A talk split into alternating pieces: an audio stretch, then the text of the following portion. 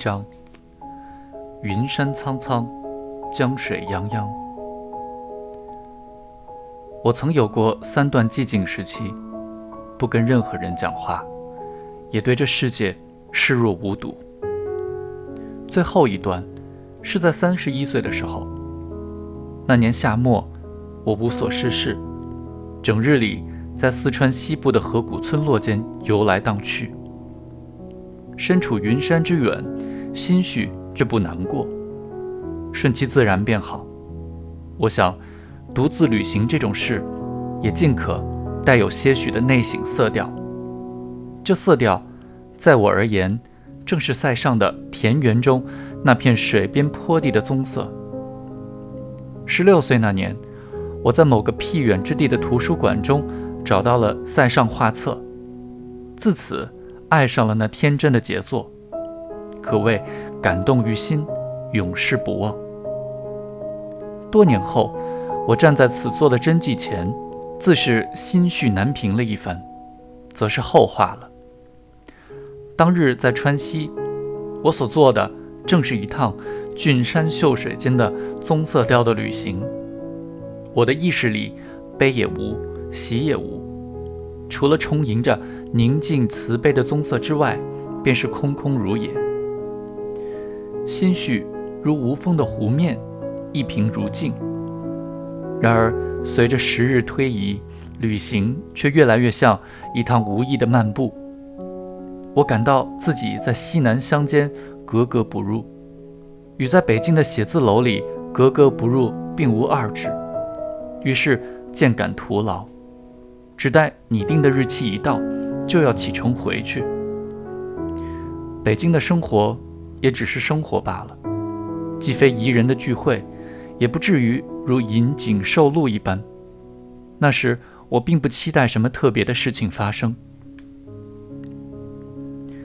不易那天投宿江岸，夜里我好似被什么惊醒，在潮湿的床铺上侧耳谛听许久，又似无人声。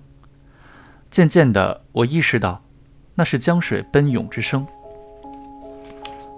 我倾听那江流，竟恍然明白这半世遭逢究竟从何而来。某些人的生活全由一堆杂乱无章之举构成，被人好意提醒，却不以为意；吃够了苦头，又不以为苦。我便是其中一员。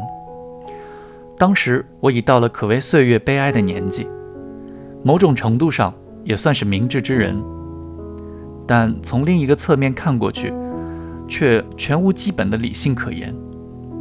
换言之，世事洞明，全无问题；人情练达，却做不到。太荒谬的事情虽没做过，但是抛掉工作、毁掉生活一类，在我却是常见。大致上，在那之前，这种事对我来说是周期性的，我也只能跟人解释说，我有那么一个动荡的周期表。渐渐的，周围的人都知道，夏冲嘛，没一定先生。只有交往密切之后，人们才会知道，其实此人还算思维缜密。一旦有了目标，那么采取何种策略，只要路径正当，皆可洞若观火。可是，更多的人会认为我相当缺乏理性。我了解如何达至目标，可是以何事何物为目标，对我来说却是桩极烦难之事。我只好承认，过去被指斥幼稚，如今被目为痴人，大抵不谬。多年以来，我又隐隐感到真相不止于此。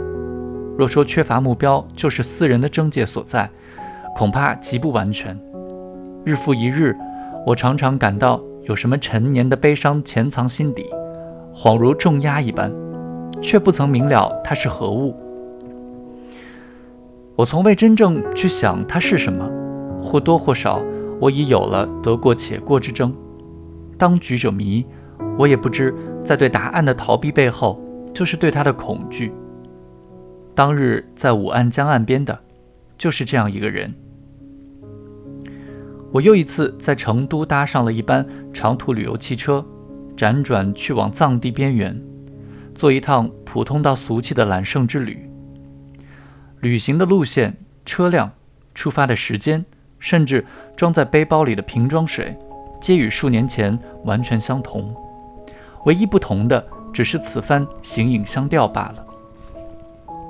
不料行至半途，忽觉兴味全无。这种旅行之所以成行，往往只是因为它是最寻常可见的一种而已。若想为了某种特别的理由免受打扰，则断无可能。车窗外没有雪山远远闪过，车内立时人声鼎沸。人家如此反应，乃是天经地义。我却恼恨受了打扰。我又一次看到山川无限，罡风劲吹，从宇宙的形状到轮胎碾压时的石子飞溅的样子，皆与往日相同。旅行却不再令人愉快。既如此，把这一路再走一次，又有何意？有一对来自南京的情侣始终与我同路，看上去幼稚又般配，总是恩恩爱爱的样子，应该是毕业不久的上班族。第一天早上出发前，那女孩问我：“一个人玩？”我说：“是。”除此之外，再无交谈。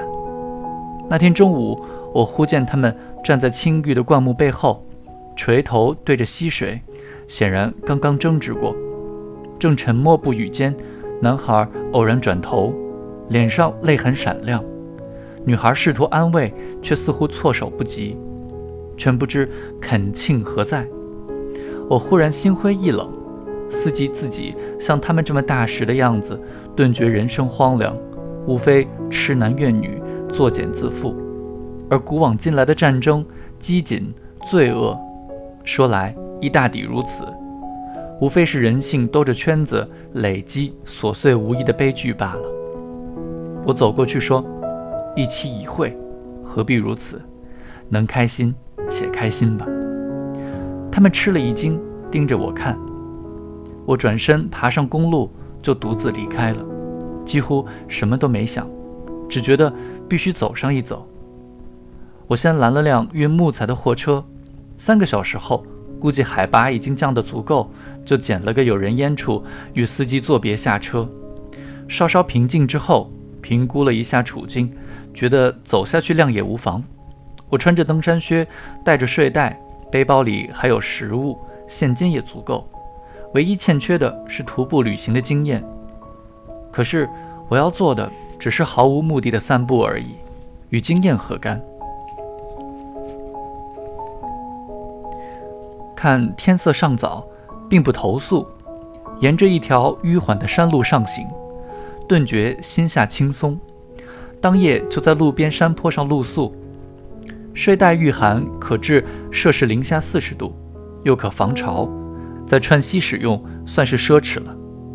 因此，除了会热之外，别无可担忧之处。除了补充日用所需，我也不大在村寨里逗留，一连数日皆是如此。有点奇异的是，我很快就适应了这种日子，好像从来都是如此这般生活似的。不洗澡并不觉得不适，头发沾满尘土也可忍受。某天凌晨，听见一种怪异的沙沙响，原来是胡子在刮擦睡袋的尼龙面料。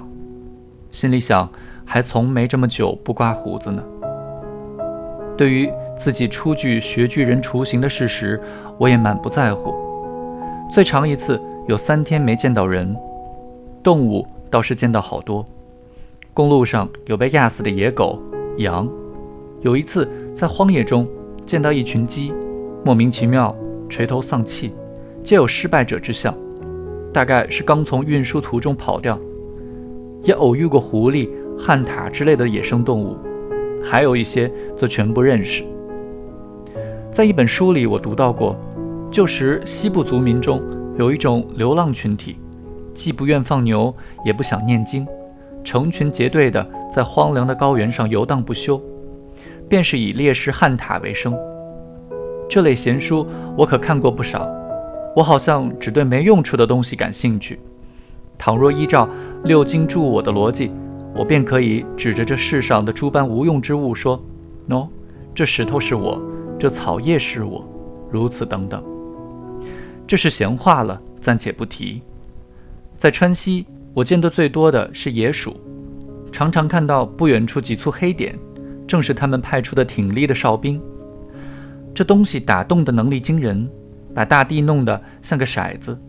每次安营扎寨之前，我都要仔细侦计一番，以免入其构中。这趟旅行给我的一个颇深的教义，便是在这地球上相当大的地方，鼠辈。才是真正的主人。总的来说，我就是在这忽而荒凉、忽而繁茂的高原边缘，在正午酷热而夜间冰冷的河谷地带，在啮齿动物的王国里，故自徜徉着，把双腿走得疲惫不堪。在棕色调汩汩注入意识的同时，某种慰藉也在滋长。我想起了高一时孙大炮教我读过的《骆驼祥子》，他说。你要想写得好，就得写得这么坦然。有一句是说祥子在冬天里吃了一个冻柿子，一口下去，满嘴都是冰凌，扎牙根的凉，从口中慢慢凉到胸部，使他全身一颤。几口把它吃完，舌头有些麻木，心中舒服。或许是少年经验格外鲜明之故，我甚是难忘这恬然的中国式韵律。时光会令一个人的个性浮现。如今我疏远了这般趣味，也觉得老舍远非最好的作家。可是这笔调中的不惶不惑、妥帖自在，却在参详人生的角度变得别有风味。那只柿子像个冰铃铛，在我头脑中久久发出着铃铃之声。